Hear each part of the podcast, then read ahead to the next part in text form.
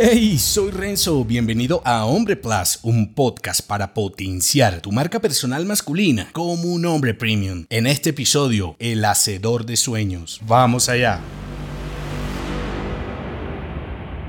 Algunos hombres parecen tener éxito en todo, mientras que otros parecen estar condenados. ¿Qué los diferencia? Cuando nos cuesta identificar por qué algunos hombres son prósperos y van por la vida cosechando logros y otros no les atinan a nada, puede que estemos en el segundo grupo. Y peor aún, puede que estés juzgando el libro completo por su portada, atribuyendo el éxito de estos líderes al entorno, las oportunidades y sus supuestos beneficios. Por supuesto que el hombre adecuado en el momento justo puede fomentar grandes hallazgos, llámalo suerte o coincidencia. Sin embargo, no es el común denominador. Cuando ves la realización de sueños como algo predestinado, te vuelves un tipo resentido e infeliz y desacreditas el poder del esfuerzo y la dedicación constante, el valor de la incomodidad, la inteligencia que hay detrás de dilatar las recompensas o siquiera pensar en ellas. Por eso, el hombre de éxito o el hacedor de sueños que yo llamo es aquel perseverante que nunca abandona la misión. Porque es difícil vencer a un hombre que nunca se rinde. Por más inteligencia, fuerza y recursos que tengas, el perseverante tendrá una ventaja, mientras que el débil siempre estará acosado por el fracaso. Episodio que te dejo enlazado. Ahora, ¿cómo ser un hombre que nunca se rinde o cómo volverte un hacedor de sueños? Lo primero es fortalecer tu hombría. El primer paso para lograr tus sueños es confiar en tus capacidades. Lo segundo es aceptar los fracasos. El éxito es personal e individual y siempre habrá obstáculos. Lo importante es aprender de ellos y seguir adelante como un hombre repotenciado. Y por último, no importa lo difícil que sea algo, siempre hay una solución. Lo crucial es seguir buscando y construyendo puentes. Sé perseverante, el éxito no llega a los hombres que se rinden, sino a los que siguen adelante a pesar de la oscuridad del hombre común. Claro está que tampoco llega a los que eligen el camino equivocado. Si te gustó este episodio, entérate de más en nombre.plus. Hasta pronto.